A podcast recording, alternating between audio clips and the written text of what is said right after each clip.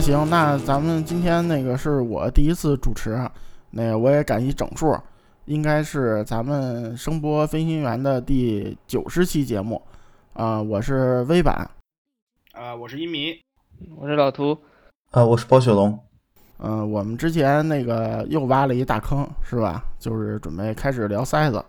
然后那个孟获总除了剪节目，全程没参与，然后最后。居然在公众号里说我们有聊塞子的节目了，是吧？然后呢？尬聊。嗯嗯，然后呢？反正这期目的就是那个把那个坑给填上。咱们这节目，嗯，对不对？就是把前头那坑填了，咱得接着挖，啊，对，不是还得承上启下。那个考古节目之前的，对吧？翻翻阅老节目，嗯啊，对。就是之前其实是梳理一个脉络，其实那个也不叫考古节目，也有点错。到时候咱们慢慢澄清吧。就是说，如果各位听众觉得那个什么一些细节那个说错了，那个什么耳塞界的考古学家什么的，也欢迎指正啊。那个咱们也都为节目做得好，因为发生年头多了，事儿太多了，有时候这个这个有点记得不太清楚什么的。是的，是的，这大家也都见谅。欢迎指正，欢迎指正。嗯，对，并且。当时确实很多资料，嗯，也都不太好找吧，可能主要还是凭记忆很多话说的。而且就是一个是确实也不太好找，第二个是确实找了，我跟我们几个也找了，有的也没找着。但是事后也有人提醒吧，这个得大家见谅。然后呢，就这上期的主题呢，我觉得就是咱们不是已经说现在这个这个塞子现在算是三国争霸是吧？然后那咱们就是继续这个主题，就是把这几个再展开说一说。然后这样的话，我觉得呢，就是以后梳理市场这个，嗯，各方面我们可能之前提的一些思路，就是说观众有的问过我，就是说好像不太明白你们这什么意思。然后我觉得就是也把这个。再更详细的这么梳理一下，当然观点可能那个大家互相讨论啊，我也不是说咱们说的就对，对吧？那肯定是大家互相讨论，再这么梳理一下，嗯嗯。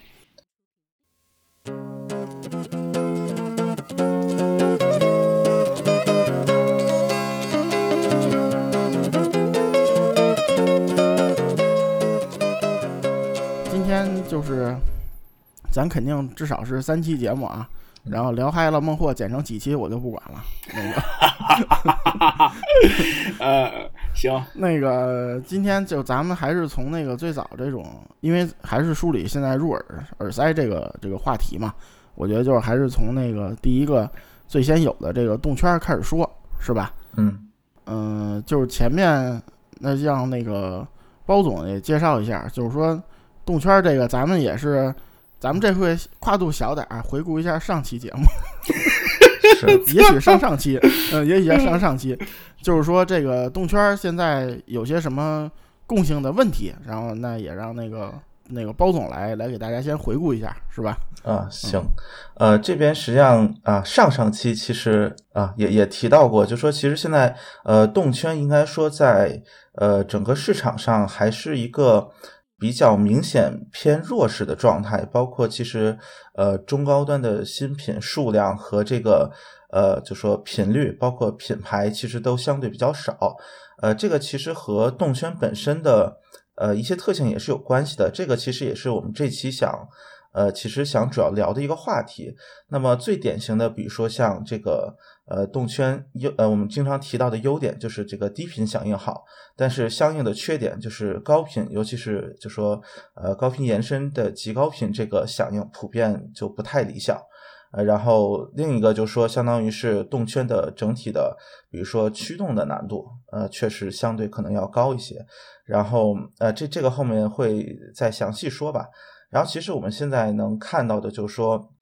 啊，基本上来说，所有的比如说手机配塞。然后这种几十块一一两百的这种塞子，基本上都是动圈。其实大家真的最熟悉的声音，其实也是动圈这个呃这个叫什么类型吧。所以也是从这边入手去去说整个的这么一个呃话题吧。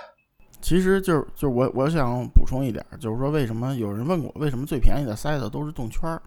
其实单动铁要说想做便宜也也不难。我我我了解到呢，主要还是那个，我觉得那个单动铁吧，一般很难有什么低频就做一个小塞子，所以就是可能在这种最初就是最初级的这个市场上，可能反响不会太好。我我理解啊，不知道大家怎么看嗯，因为主要是动圈这个技术，呃，发展到现在已经相对来说比较成熟了，但是它的优点和弱点其实 都是一个很鲜明的东西。那么，呃，它有一个最大致命的问题，就是说它可以做得非常好，那但是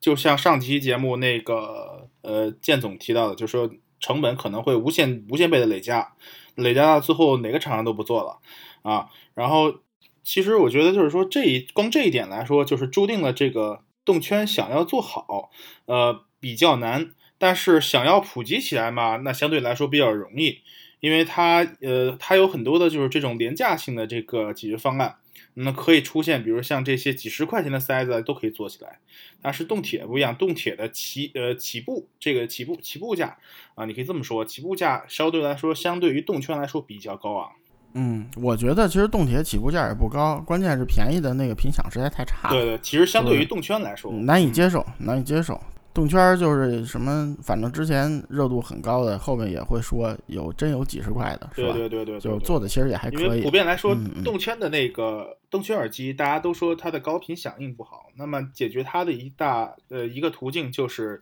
增加这个振膜的刚性，因为尤其像呃尤尤其是呃动圈的球顶部分啊，这个这个其实是很多现在的呃做动圈比较成熟的大厂必争的这个地方。那么大家都在这儿去填补最好的、最好也是最那个可以说是最高科技吧，对吧？相对来说最高科技的这种材料全部用在这个地方，来增强整个这个这个这个呃动圈振膜的这个球顶部分的这个强度。对，就是主要还是说之前应该也说过无数次了，就是市场上大家对动圈的印象就是成本低廉，所以你想要做到中高端的价格的话。还是面临了很多市场上的挑战，所以还是，嗯，这方面大家还是比较不敢去做直接的尝试吧，或者说，即使尝试了，也也面临了很多挫折，所以最终导致了就做中高端动圈的厂家越来越少，就是这样。对，对对对，没错，因为它比较跨度其实也比较大，就是说你要么可以做的非常便宜，要么往上成本不封底儿，对吧？就是嗯。并且另一方面，其实动圈很难有什么就是噱头吧。其实从之前的角度来说，你说现在各种什么新的振膜也好，或者这种呃说出来，但是其实啊，就是这个噱头远不如什么你多堆了一倍的单元这种看起来厉害。所以现在应该说，在整个市场上，就说呃，就几百块的动圈。啊，你比如说啊，就也有用那个什么类钻碳振膜的，然后你像那个将近一万的 Vega，它也是所谓的类钻碳振膜，就这种就属于一个，呃，宣传起来可能大家都觉得挺尴尬的，就没有什么可以吹的地方，所以也是好像嗯啊，就就会有实打实的得是用技术来往上垒了，对，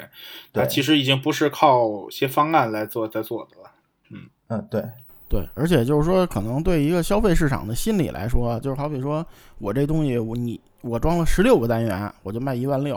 你装十八个单元，我就卖十一万八。就是消费者啊，行，你看一你看这实打实啊，多俩单元，一单元一千块，是吧？这动圈这东西，我靠，你说我动圈卖一万多，我靠，蒙人吧？一边一单元卖我一万多，对，没错，对吧？就是就对出售而言，就是他可能在这心理上接受的也。嗯，对对对对，就很就接受起来，可能对这高端动圈也有一定的认知障碍吧，我觉得可能算，嗯嗯嗯。而且而且就是动圈确实嘛，你就做做材质的文章，然后音圈、磁体，其实现在还没什么人宣传，对吧？对，动圈耳塞这块儿，没错，嗯，宣传的比较少。你其他的呢，反正你你振膜是个圆的，无非是。就九毫米、十毫米还是十五毫米，对不对？对，你也不是说像做平板儿，你做个方子，他做个椭圆的，对吧？就就没什么可宣传的，是你你是几几缪，他是几缪，什么，对吧？啊，对对对。所以就是说，相对造成市场比较冷，还是这个原因。所以呢，我觉得其实有点恶性循环，就是越是这样，越没人敢投钱做这个高端产品。是的，是的，是吧？是的，就是对，没错。嗯。呃，就不过相当于这期。某种意义上来说，有一个很重要的目的，也是稍微呃怎么说解释一下，比如说这种呃好的动圈和所谓我们说低端的动圈有什么区别，然后有一些比如说新的技术，呃大概会是就说对声音会有什么样的提升，其实都会聊一聊吧，也算是把很多这种。我觉得市场上的所谓的噱头或者这种宣传，能够，呃，做一个怎么说呢？就是，呃，破除一个迷思吧，就是让大家能够理解，就说，呃，这些设计到底是不是有意义的，然后就是到底有什么意义？哦，嗨嗨，我也我还以为包总要说要替一直传说给了咱们节目组钱的某某某那个教育一下大家听一关。我操，咱不是方舟子啊，咱咱不是方舟子，咱咱咱没到那程度。没事没事没事。啊。那那就那就还是到下个话题，然后就是说，咱们首先说一下就最基础的这个单单元动圈，因为动圈其实那个黑科技比较少，但是其实咱也罗列了一些，是吧？对，咱们后边会讲一讲。没错没错。先说这个最基础的这个单单元动圈。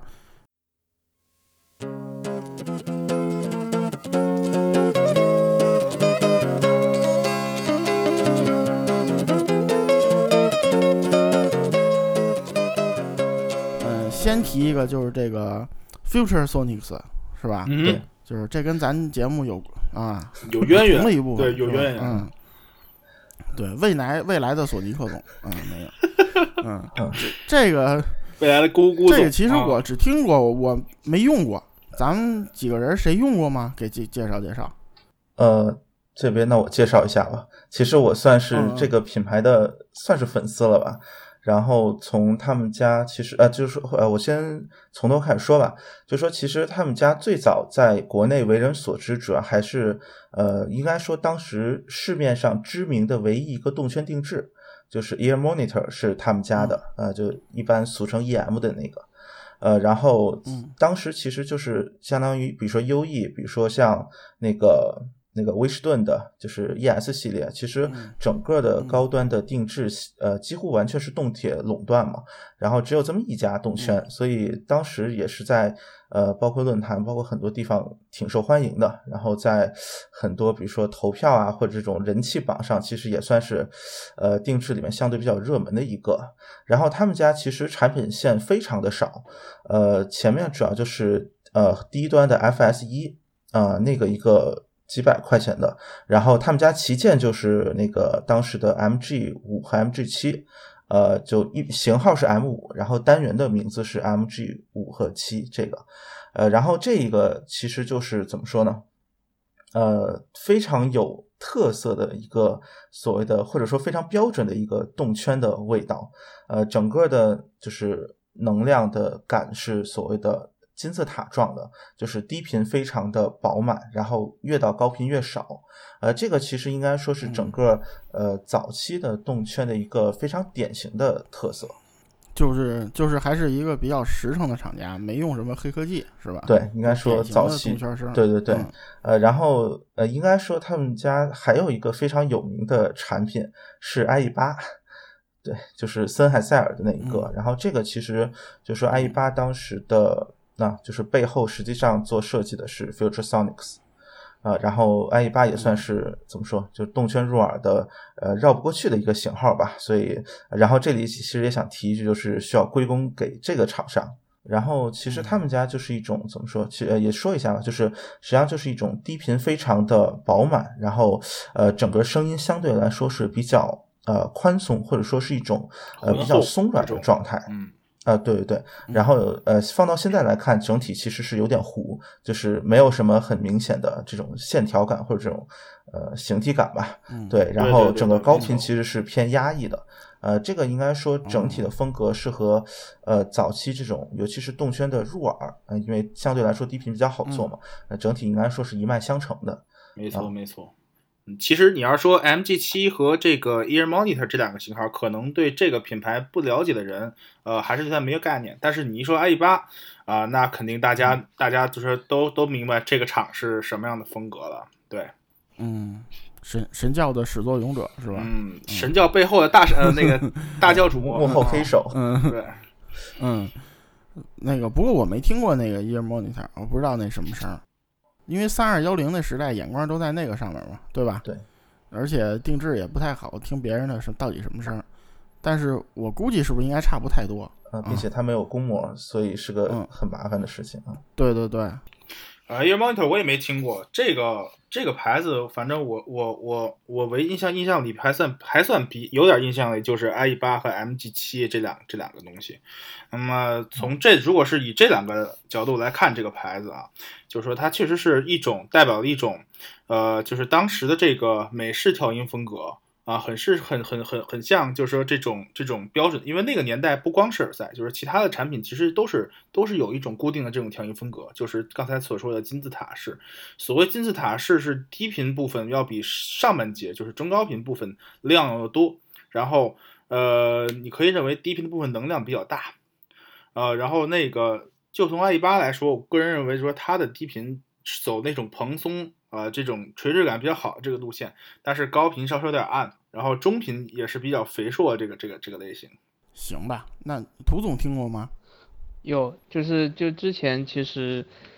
呃，就 MG 七给我的印象还是比较深，是因为当时有朋友大概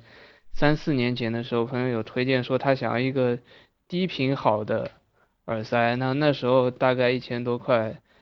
就是其实很多人都不会想到 MG 七，但是其实我当时推荐他买了。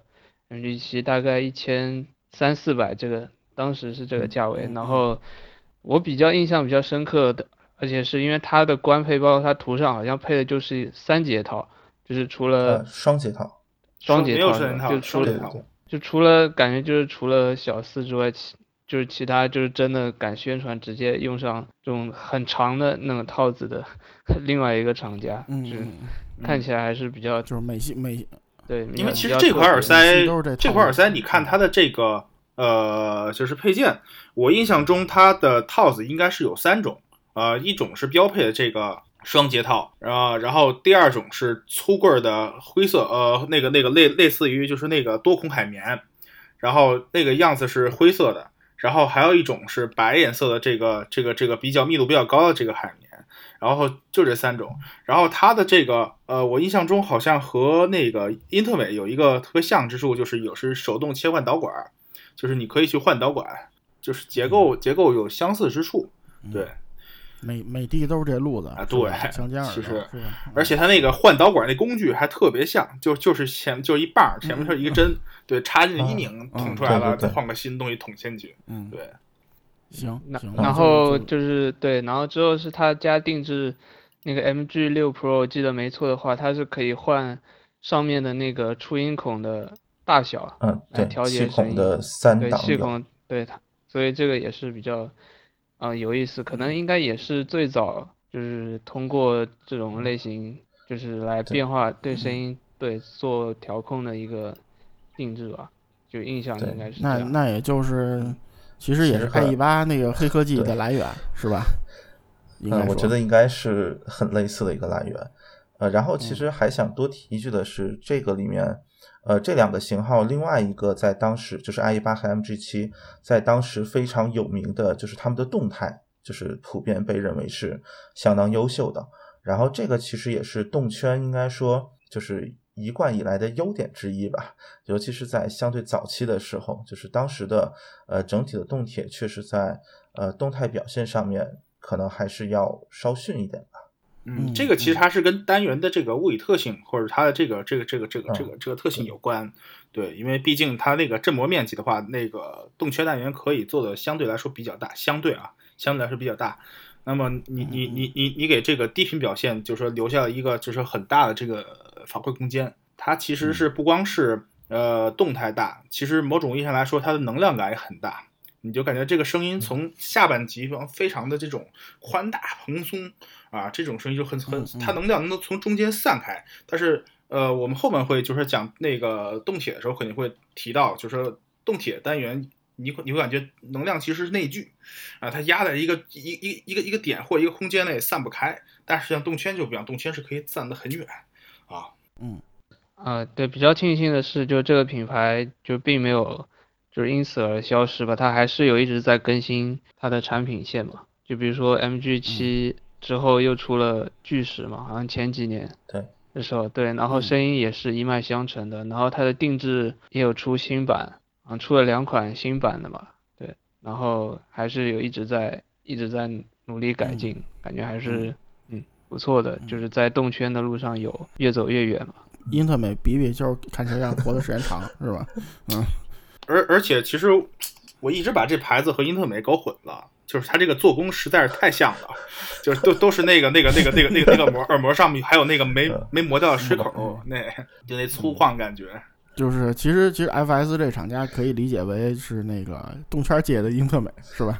啊其实可以真的可以挺像的。真的真挺像的。其实我估计就是就是那那范儿啊，那范儿，或者说美国人一贯的这种做法，呃，粗犷不拘小节，声音比较这种大气放荡。当然，我说的大气，并不是说呃只只限于在耳塞当中啊，是这种风格。嗯嗯嗯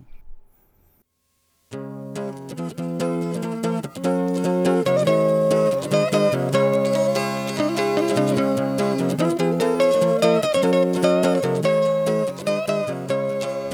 那那接着就就说说这个这个爱一八吧，就是咱上期也说了，这个神教神塞是吧？嗯，反正我我我先说说吧，就是反正我当时听，我觉得这玩意儿挺难听的，那个，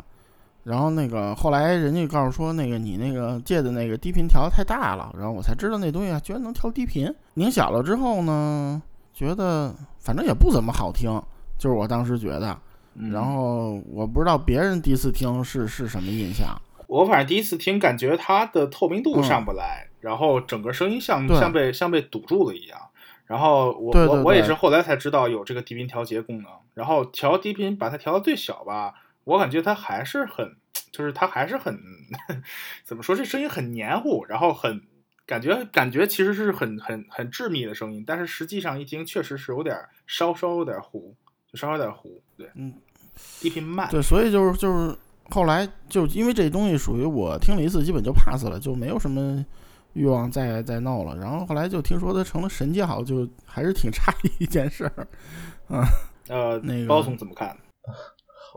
呃，i 八这个其实算是，呃，就其实其实能算是当时入门时候的一一个型号了，应该说。然后对他其实，呃，声音先不说，起码感情分还是有的啊。然后，然后其他的整体的声音来说，呃，之前其实也提到了，就说，呃，应该说哪呃，从一个现在的眼光来看，呃，声音水平确实就挺一般的，呃，但是反过来说，其实它奠定了一个，呃，甚至可以说是对当时的中高端动圈的一个审美的标准，呃，甚至都可以这么说，呃，然后包括其实像当时的，影响到了很多的，就是低端的耳塞，包括你像那个。就是那个艺兴僵尸的那个 PR 二百 MKR，、嗯呃，那个其实也是一个有点类似的声音，当然，当然就说那个中频会稍微凸一点，但是其实当时整个可能也是技术上的原因，其实整整个动圈都是一个就是高频不太上得去透明度，到挺后面啊、呃，就是下一个要讲的型号可能呃才有才有了一些改变，呃，所以这个塞子吧。主要是历史地位太高了，然后当时其实对啊，还对对对，这个塞子有一点要提的就是，他当时引引领了一波那个换那个耳塞套的这个这个潮流，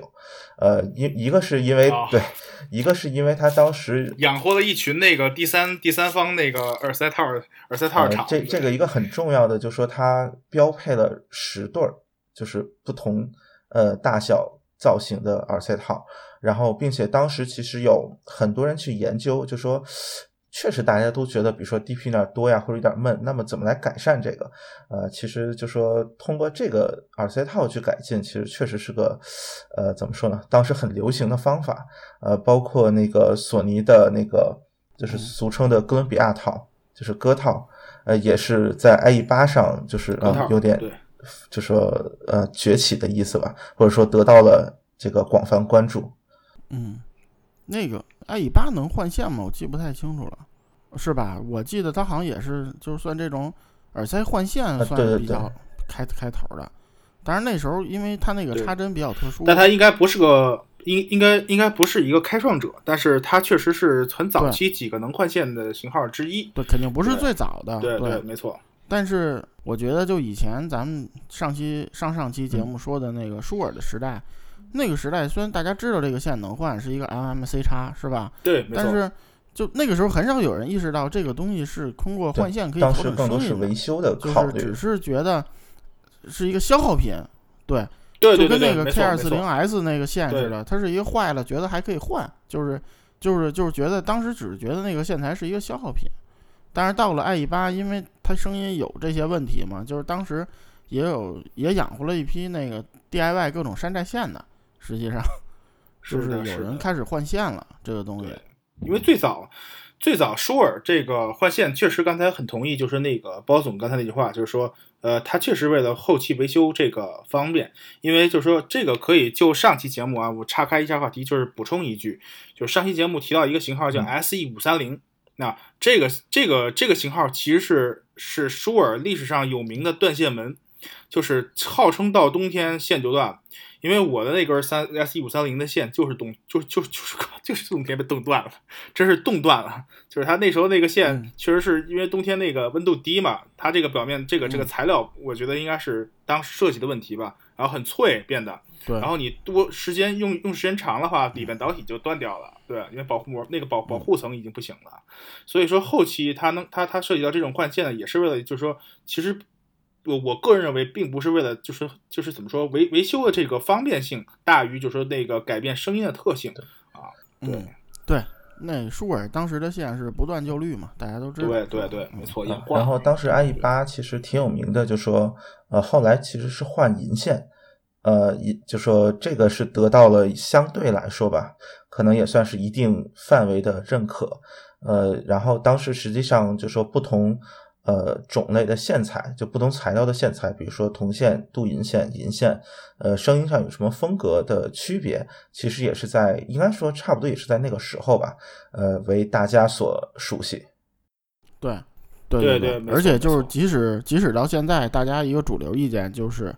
嗯，动圈塞多数还是推荐换银线或者镀银线。就是这种的，为了提高高频嘛，高频，对对对对对，嗯。然后另外，它呃，IE 八这个地方还有还有一个不得不说，就是说动圈的一个设计重点，就是说呃，更要求更对腔体设计要求就是更更更加严格啊。那大家可能可能知道，就是说历史上玩枪体玩多了，就是说呃，小四是一个。那么 IE 八所代表的这一个系列，其实当初森海也把它作为了一个那个卖点。就是我这个腔体是是单独为这个这个这个我这个声音调节过的啊，时至今日，其实到现在的 IE 系列的这个后期版后后后期这个新型号，森海也仍然把这个这个这个这个东西作为一个卖点来说，就是我的腔体是经过特殊设计，对，它是符合一定的声学特性。对，因因为就是说以前是平头塞时代嘛，就是平头塞时代，你甭管是是铁三角还是森海塞尔还是索尼或者谁。嗯都是那形，就基本形状是一样的，对吧？就是一个圆的金属网，然后放在耳朵里，对吧？然后而且没有人强调这个腔体是怎么做的，平头塞。但是那个到了 IE 八这个时代，就是 IE 其实全家全系列，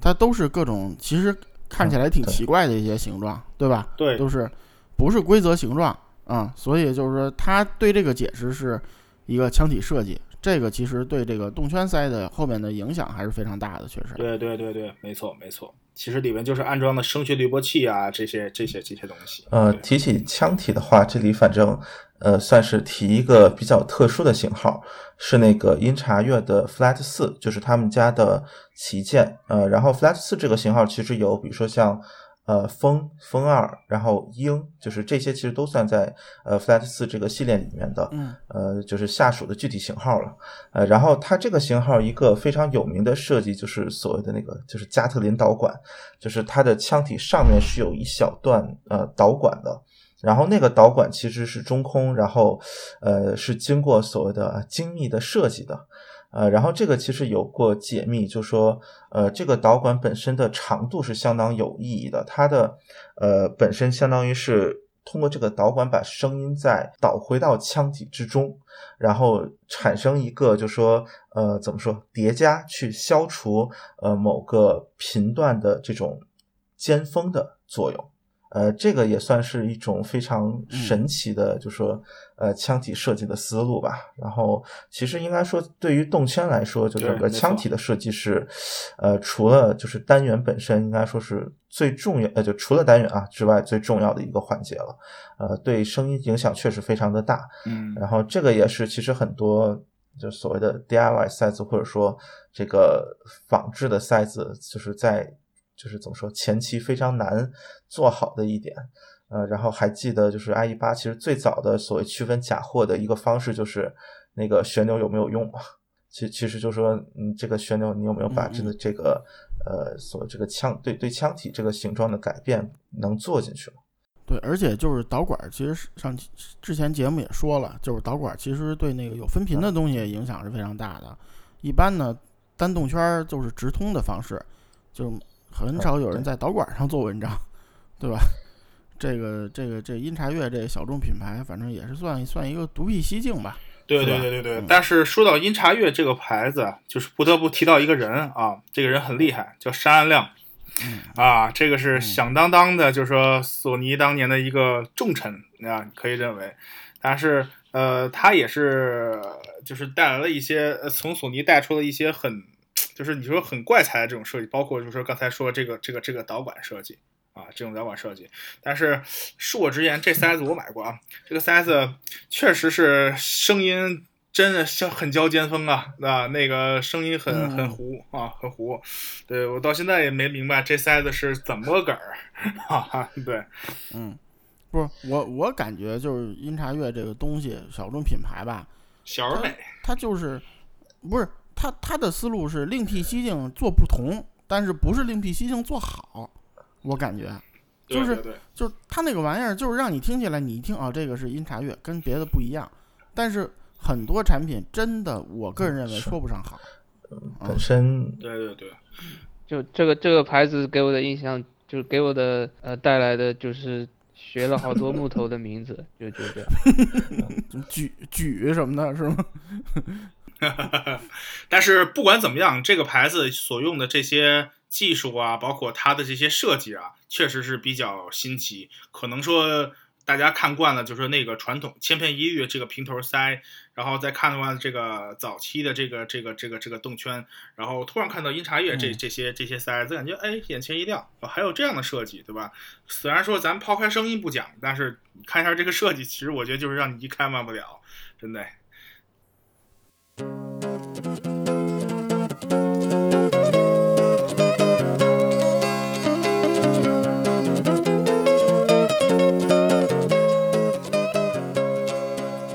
那那往下呗。啊，对，所以提到山亮，那么就不得不提一个牌子，这个转的好，啊，全婆家是吧？对，这个这个这个这个，我大索尼有有有一个那个超级超级牛逼的型号，对吧？之前也提到过，所以大家也可以对吧？就是回回回复回复以前的节目，对吧？那个型号叫 一叉一千，开始回顾模式是吧？上古回复模式一叉一千，呃，那个呃，同志们对叉一千有什么看法？呃，我我我先说个简单的嘛，就是说叉一千其实强调的是用了一个超大尺寸的振膜，对吧？对。因为以前在我印象里是玩平头塞时候，铁三角什么的特别喜欢说，我今天用了一十五的，明天用了一十六的，后天用了一十六点五的，估计再大也进不去了，就是就类似这种的。然后到了。到了动圈时，呃，不，这入耳时代之后呢，其实开始没有什么人用，因为那个入耳那个方式，其实你你要是想用正常的模式装一个大尺寸振膜是装不进去的，对吧？你耳朵耳朵眼就那么大。索尼这个呢，反正对它独辟蹊径嘛，它这是竖着装的，就是 U 盘捅耳朵里，是吧？对，到现在好也有这么装的，是吧？其实索尼一直就是说，在整个这个一叉系列道路上，一直在扩，不断的扩大这个振膜尺寸。对对对，从最初的一叉七零、一叉七幺、一叉八五，然后到上期节目咱们提到一句一叉九零，然后到一叉七百，然后到一叉一千，那么振膜尺寸在不断扩大，对吧？以至于就说现在之前说的 U 盘插耳朵这种这种比较怪癖的这种思路，也也是更能推出它的振膜之大。对对。但是这其实也带来一个迷思，就是说，其实动圈要动圈塞子要不要这么大振膜，对吧？因为你这个大振膜其实反过来想还是有很大代价的。第一呢，你这个安装方式就很特殊，对，因为理想的那个声音应该是两个振膜和你耳朵就和你脑袋是应该基本平行的一个状态，是的，对吧？是的，你把这个振膜横过来装，其实它声音是经过一次反射的，它这个声音和你正常的直通这种方式是不一样的，没错，对吧？就是它虽然它肯定做了很多处理在这里边，但它毕竟还是不一样。再一个呢，就是说这个佩戴就会很恶心，你你这个东西你甭管什么横着装、竖着装、倒着装，就是反正它不可能和耳朵很好的贴合在一起，对吧？就是佩戴的稳定性。好比说，我要做个运动塞，我要做成 EXK 这样的，那就是找虐呢，跑不了两下准掉，对吧？没错，所以这个也是一个问题，但是就是在佩戴方面也是个问题，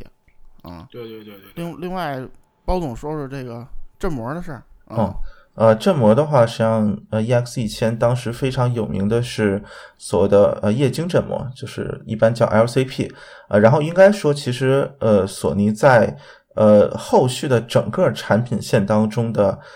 就是主流的振膜都是就是来源于这个 LCP 这个技术吧，包括后续的就是 MDR 呃 EA 这个系列，包括 Z 一千等等的，其实都是所谓的液晶振膜，然后发展而来的。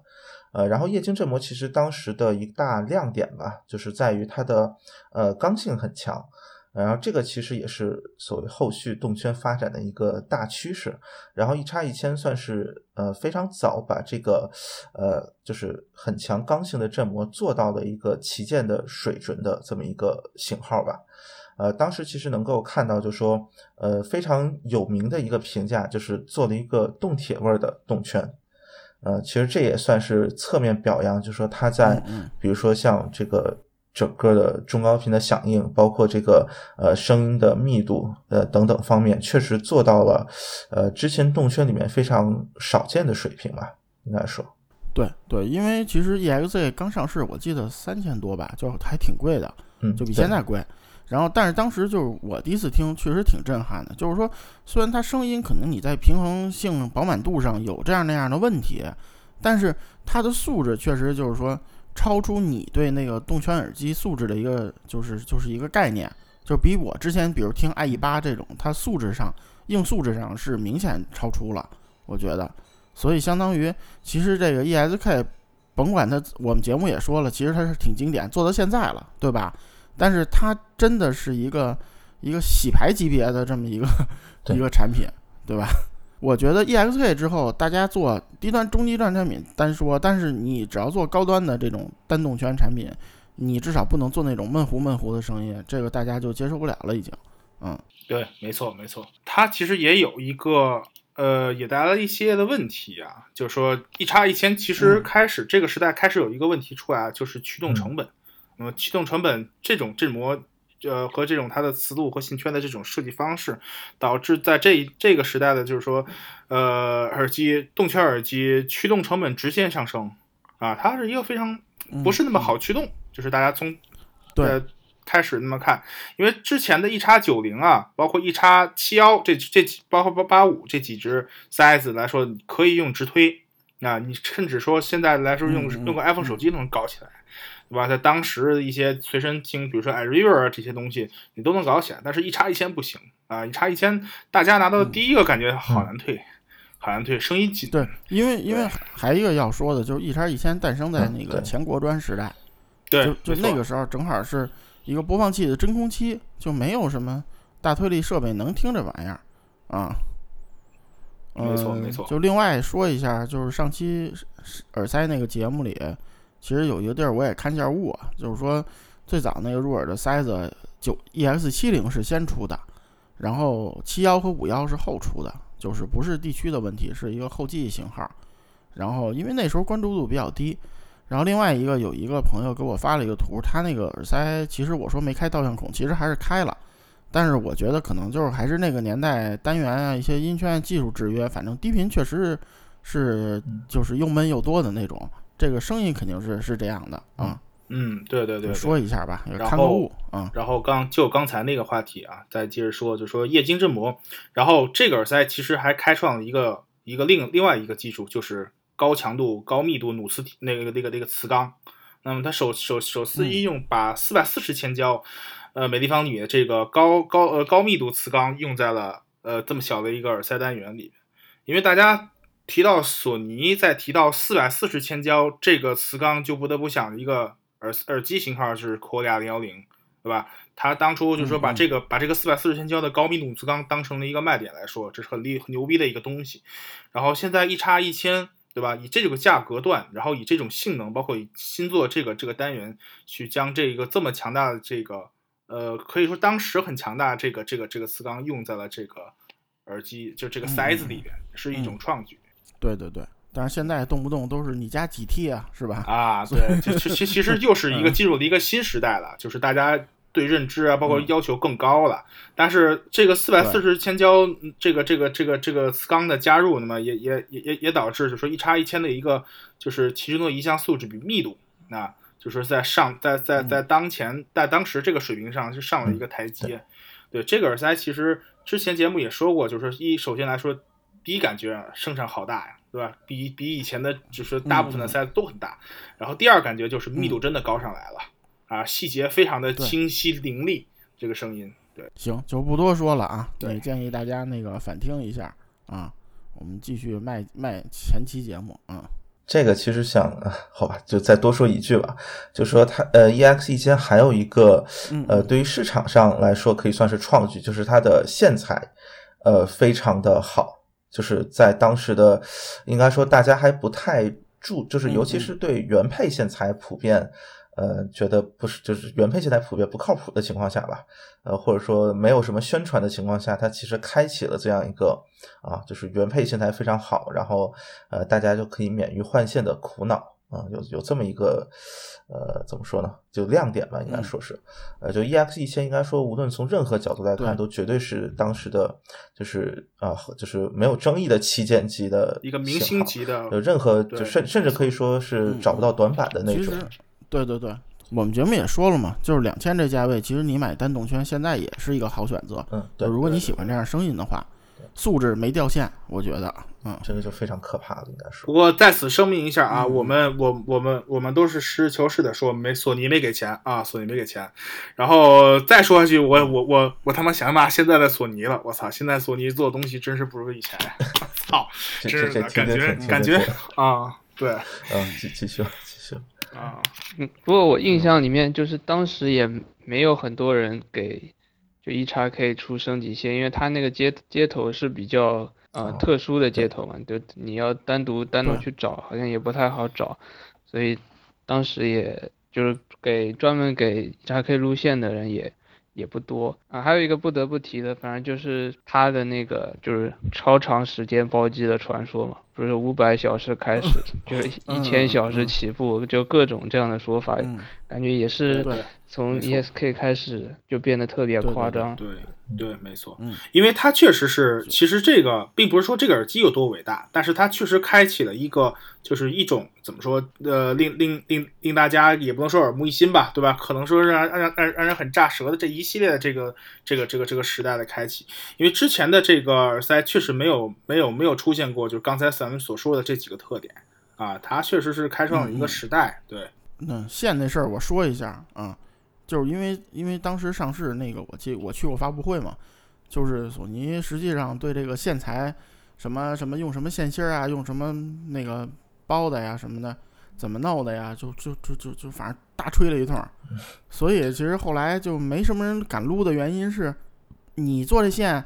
你你这线芯比大法好，然后对吧？就是会面临质疑，或者说如果你真用了一好线，那你这线卖多少钱啊？对不对？比人塞子还贵。然后，所以，所以确实就一直，其实这个这个 EXK 上市这么多年，一直做靠谱升级线的，一直挺少的。我觉得，我操，它它原线质量已经很高了，比甚至比现在的某些现在的就是在产旗舰，或者说不能说旗舰了，就是在产型号的原配线，我个人认为都要好。这个还真不是吹索尼，它是确实要好。嗯嗯。就现在有些升级线做的是太他妈差了，只能说，啊，行行。专门请一米总来开启那个法吹模式和吐槽模式。法吹模式行法吹模式结束我们继续往下一个型号对。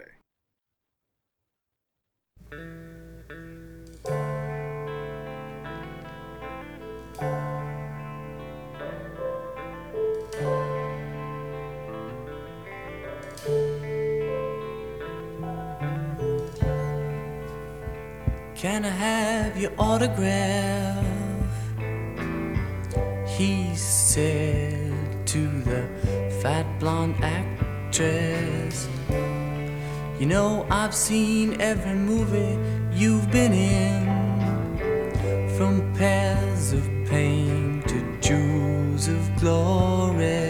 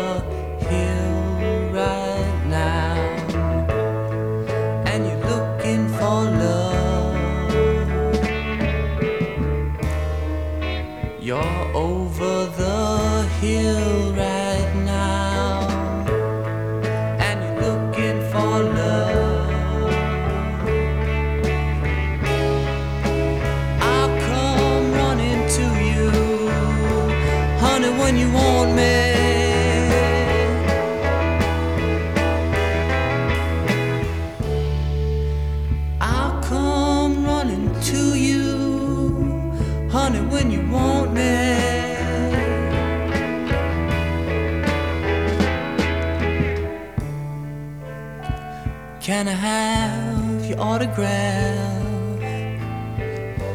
He said to the fat blonde actress. You know, I know everything you've done. Anyway, I hate divorces. To the left is a marble shower.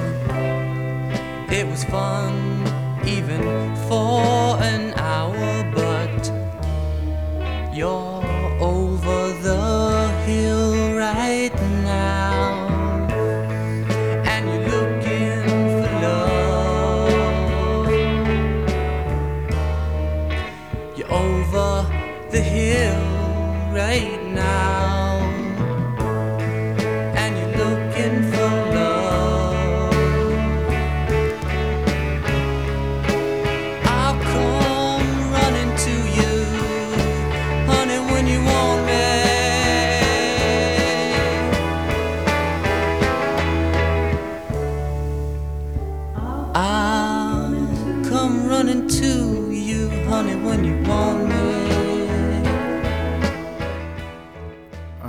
一就是那个一米总说的那个啊，啊，索尼钦定的亲儿子斯坦塞尔是吧？对，算了，我咱们咱咱咱怎么三步不离索尼啊？我这家伙的啊！对对对对对，把吹魔制结束啊！嗯现在开始脚踏实地谈谈谈谈他妈亲儿子啊！这个型号叫 什么呢？叫 i 一八百啊！各位再继续评价一下。这个这个上一期那个也也说也说过是吧？包总吐槽过，就是很诡异，就是看起来是个双单元，实际他妈是个微动圈儿，是吧？对，没错，呃，并且其实，在 EX 一千出来之后，呃，因为它的那个振膜尺寸非常的大，然后，哎，是十六还是十五？我印象中十六毫米，十六毫米，十六毫米是16啊，十六，对，呃，相当于就说你像呃 i e 八的当时是九毫米，如果没记错的话，呃，所以其实，在当时确实大家普遍有一个观点吧，就是动圈就是做的越大越好，就是相当于单元的尺寸。然后 i e 八百其实出来之后，一个非常让人怎么说惊讶的地方在于它的单元的是七毫米，如果没记错的话，就实际上比 i e 八还要小。呃，这个其实在当时我看到的时候是非常惊讶的，应该说。然后当时的微动圈主要还是像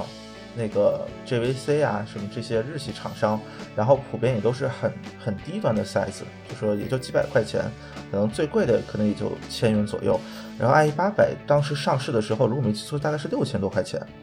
呃，然后用了这么一个就是小尺寸的微动圈，呃，应该说在当时还是，呃，挺轰动的吧。还有就是它那个陶啊，瓷陶瓷枪体，对，是吧？真是太太奇怪了，这个陶瓷枪体。嗯、不过但是但是我要说一下的，就是说那个之前节目也专门说了，就是动圈的腔体对它的反射还是有影响的。这个和耳机那个腔体是类似，就普通的动圈耳机的腔体还是类似的。就是我实际上就是后面可能咱也会说啊，就是咱们之前节目也提过的那个威索尼克的那个 GR 零九，嗯因为它是我听过头一次有两种腔体版本的，就是一个是陶瓷的，一个是普通的塑料的吧，应该就算对吧？嗯那两个我 A B 过，那个声音确实不一样。当然，你说里头有没有别的区别，我不清楚啊，这个咱也没法考证，我也没拆过。嗯，对，但是这两个的声音确实不一样，而且它厂家给配了不一样的线，对，就可能根据根据这个是有区别的，所以我觉得就是说，这个在腔体上做文章，这个腔体的材料上做文章，这个本身对动圈儿而言不是一个错误的思路。当然，你要说这个 IE 八百用这个塑料腔体是不是一个最优的方案，包括它设计这个特殊的形状是不是一个最好的方案，这个是值得商榷的，是吧？对，但是本身我觉得它这个思路思路体系上还是没问题的。对对对对对，其实振膜这个东西吧，呃，也说的也很玄乎，其实也没没有什么。包括现在有些厂商，其实有些厂商的工程师，我之前听到一个更狠的说法，就是说，其实现在，呃，振膜这个技术发展到现在，还没有一款就是强度足够高，啊、这个这个这个这个振膜出来。因为就是说，最理想化振膜是振膜这个体呃这个这个这个这这个怎么说，质地很轻盈啊、越轻越好。然后同时强度要保持很高，那么这样这样振膜其实是越来就是是是很合适的。但是现在可能有在在某些工程师眼里，就说还没有还没有发展到这种程度。对这个我也要说一下，就是大家看那个大耳机领域动圈儿，其实现在主流的各种旗舰产品，那个都是镀金属涂层的，对吧？就是镀的什么都有，有镀铝的，有镀钨的，然后有有最早是镀钛、镀金，是吧？就是还有别的吧，应该还有别的，我就不一一说了。但实际上就是说我问我也问过一个业内的，就是说动圈，我说为什么没有镀金属的振膜？然后他说动圈这个振膜就不是耳塞啊，就是说动圈耳塞，他说这个动圈耳塞这个振膜特别小，然后想就是说你先做一个振膜，再均匀的镀一层金属，还挺难做的，就是相对而言。那肯定啊，工艺要求比较高啊。嗯，对对对，而且可能那个如果是金属电镀的一个振膜，它可能对那个驱动的要求会更高，嗯，那。所以现在也没有厂家敢敢涉足这方面。现在就至少没有主流这种高档产品嘛。其实你就可以认为强度更高，这个这个这个振膜肯定是更沉了。你可以认为，咱们咱们可以这么打比方，就是更沉了。那么那么我要我要说让推动这个振膜让它震动起来，那肯定需要更大的力气。嗯嗯嗯，而且而且这个电镀其实就举个最简单的例子，就跟摊煎饼一样，对吧？你想摊个你平时吃那么大煎饼挺容易的，你你想摊个一个那个手指盖儿那么大的，么五厘米六厘米那么大一，你想摊一煎饼摊特平，其实不怎么好摊，对，是吧？没错就不好做，它这个这个电镀并不好做，啊，嗯，是的，是的，是的。就简就简简单道理嘛。当然可能具体工业做起来不是那么简单的一个事儿，嗯。对对对对，但不管怎么样，我我我我个人反而对 IE 八和 IE 八百这两个型号，包括现在 IE 八百 S 的印象不算太好。对，就是不大喜欢这种调音风格的耳塞。这个见仁见智吧。包总也说了，其实 IE 八百设计是为直推的，是吧没？错，嗯，对，这个确实。然后 IE 八百，呃，IE 八百的出现，其实在我看来非常重要的一个意义在于，就是相当于是森海，呃，怎么说呢？承认了就是索尼 EX 一千那个方向，或者就是那个声音风格吧，是未来就说动圈发展的一个主流方向。就是在我看来，可能更多是这个，就是说，比如说这个希望能把就是高频做得更好，包括这个希望能把就是密度提上去，这个呃就是这个声音的顺态这种速度感做高。就其实应该说，嗯嗯呃，IE 八百的声音风格就是和 IE 八是差距极大，然后反而和 EX 一千是相对吧更加接近。对，没错，没错。但是 IE 八百有一个很难处理的问题，就是它还是终究，呃，我个人认为啊，还是这个动圈尺寸的问题，它声音还是不够宽松，这个声音听着还是有点儿，还是有点紧迫。对对对，嗯嗯，或者说或者说他要真用了两个并列的七毫米的，可能会好一点。嗯，那当然有可能。那如果对于当时的森海来说，那可能嗯成本就翻了翻了往上涨了。对，对对对，不过不过我觉得呢，就是说对 IE 八可能对森海而言还是个那个，就是我当时他做决策要做，对吧？因为那个时候是，IE 八还是一个比较早的时代，就是耳塞刚开始兴起的时代，要做要做又没有那个技术技术积累，所以我就找别人做，对吧？就是 FS 给他做的。到 IE 八百呢，可能这个就是经过这些年的发展和积市场积累的经验，就是森海塞尔他肯定在自己有自己的一些认识在这上面，对吧？没错，没错，没错，就是肯定，所以它和 IE 八，包括现在 IE 八零系列，完全也不是一个风格。对对，没错没错。当然了，这个年代，这个年代基本上是也是一个，就是可以感觉是 S 五现在不是废了吗？对吧？然后这个八百 HD 八百这个这个这个这个来了，那么有传言索尼工程师跳槽跳到森海了。啊，对，这个估计也是一种影响，就是他把一些的这个原来索尼这个思路带着给带到了森海，那么去去去去做了一些对现有的产品，或者说对未来的这个产品规划去影响，起到一定的这个就是说影响作用。对，还有一个就是作为三神器之一，就是贴吧三神器之一，这个 IE 八百把这个单动圈的售价也也提到了一个新的档次，啊，这个必须得承认。没错，嗯没错，它刚上市的时候，我记得五六千吧。呃，六千六千多钱吧我想中。标价，对对对，当时好像行货六千多，水货好像五千多吧，大概。对没错反，正那时候就觉得动圈耳机这么小个单元能卖这么贵，可能好像也不可思议。就觉得森海塞尔敢嗯。敢敢开这个路吧，是吧？没错，但是但是现在可能觉得没什么了，是吧？啊，现现在开路的是啊谢兰图，然后嗯。呃 HiFi 曼了。嗯，哦，不对不对，其实应该是那个 Data Dream 和 Vega 这两个应该会更早，就直接卖到万元级的话。对对啊对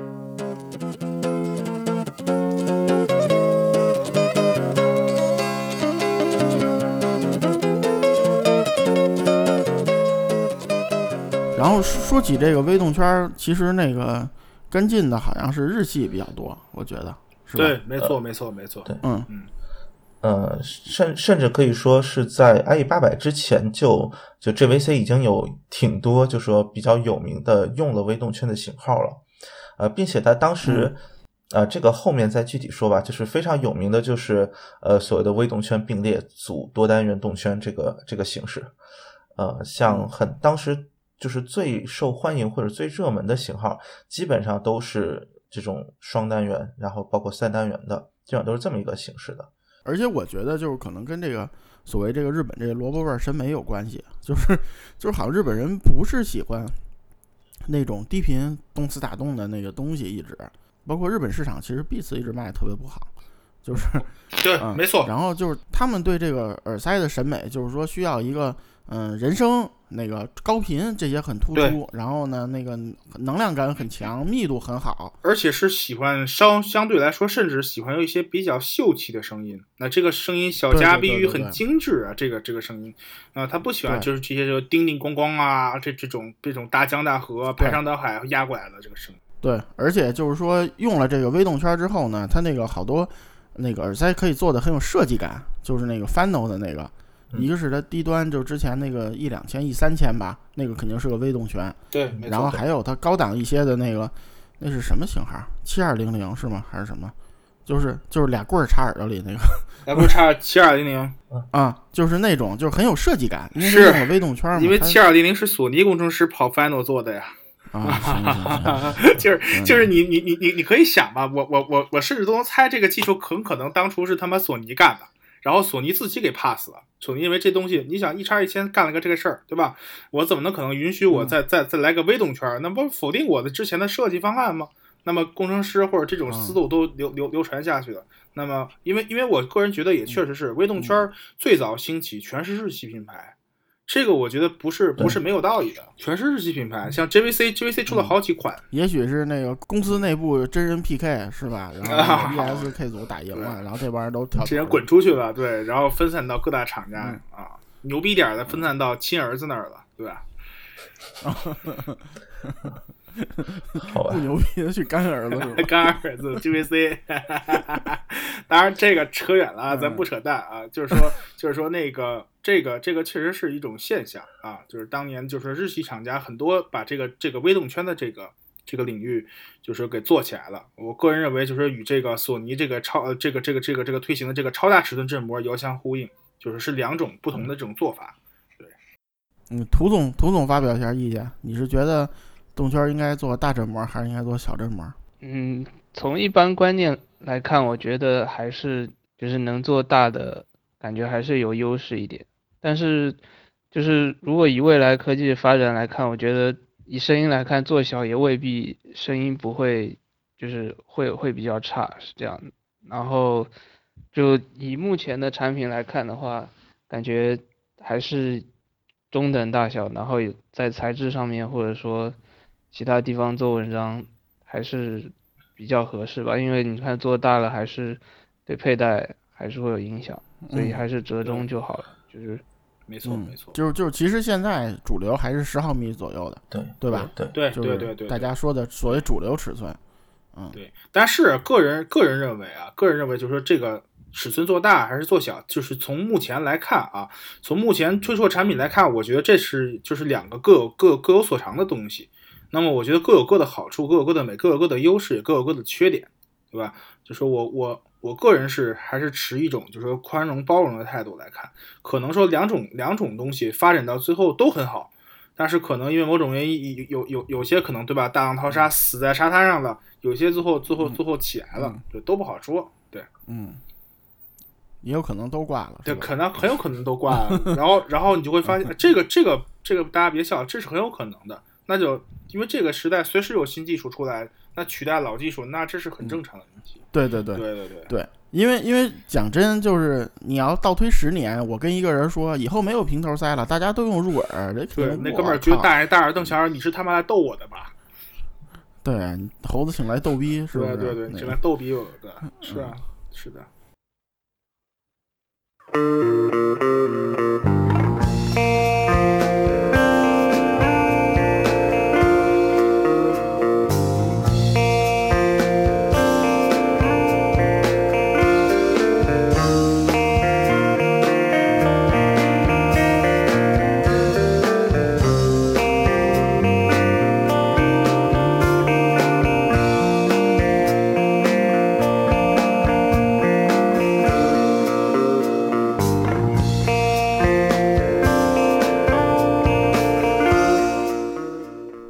那那说到这个日系品牌了，那就还得说一个那个，就是反正出一个就能成成一段贴吧热门的一个日系黑科技代表，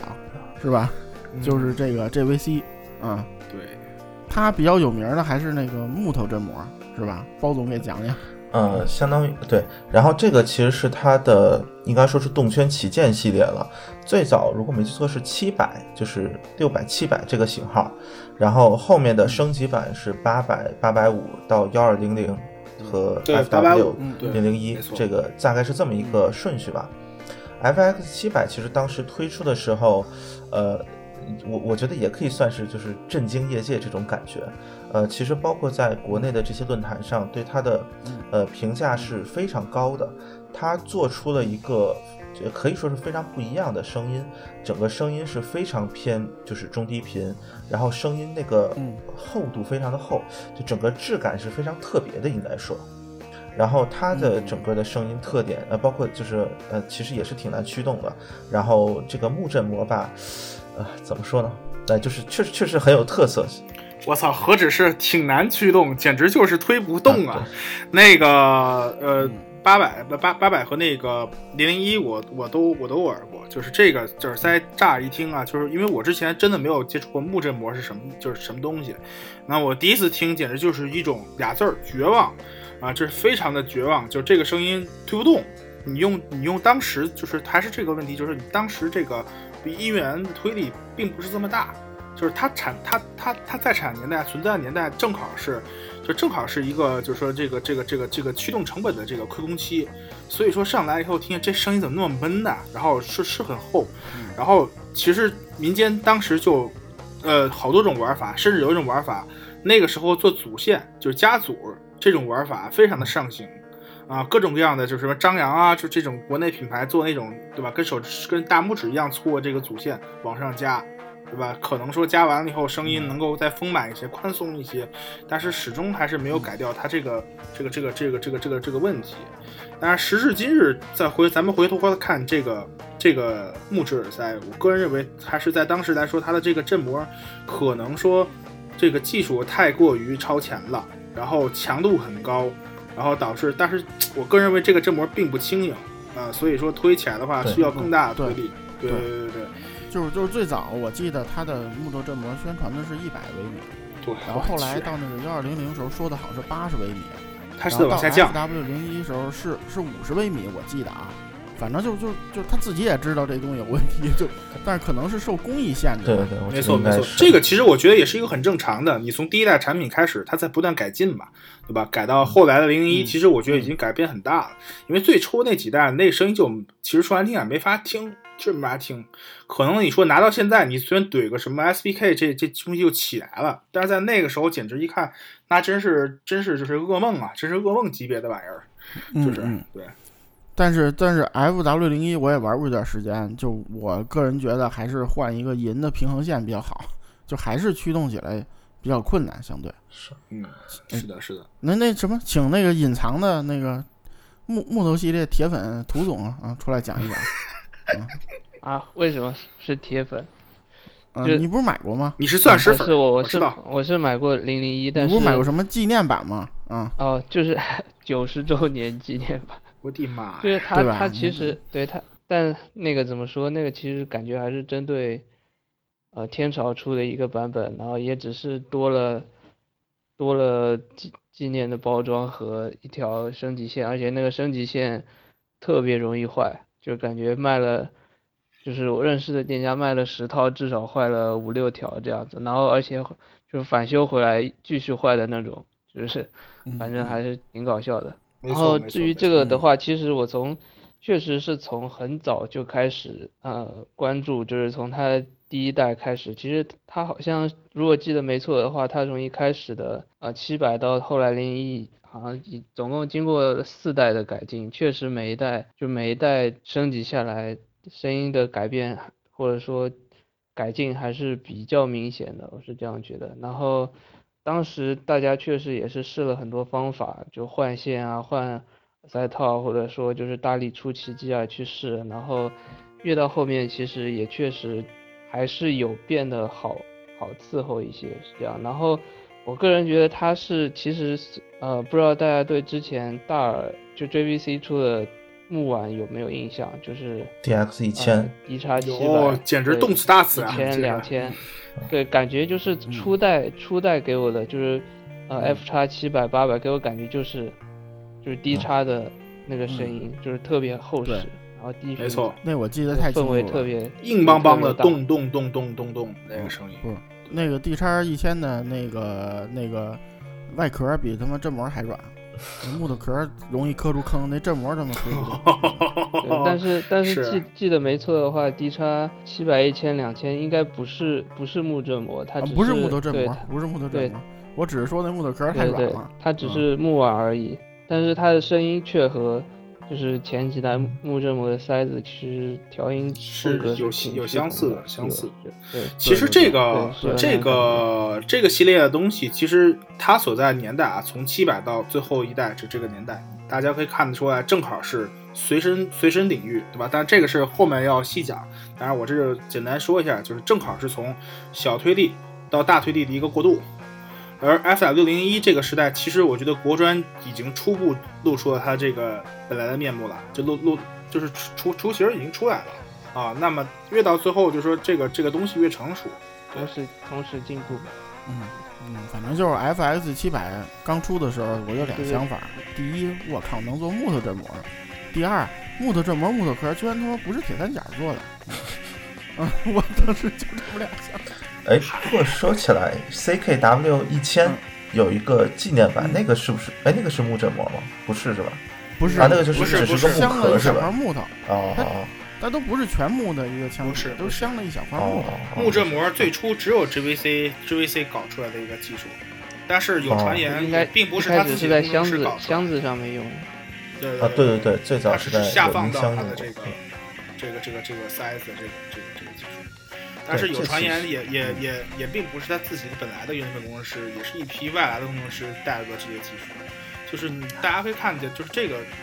这些厂底下 P 外交易特别多啊，就是可能说一批新的工程师进来的话，那就又开创了一个就是大家前所未有的这种这种这种这这就这个这个产品出来就就出来了，对吧？像这个木木振膜，当初其实褒贬不一的，就很多人认为这个设备真的很，这个设计真的很失败。就当时七百八百那那那里面风评并不好，但是也压倒性的有一大批人说这个东西是划时代开创，后来会怎么样，对，也不好说，嗯。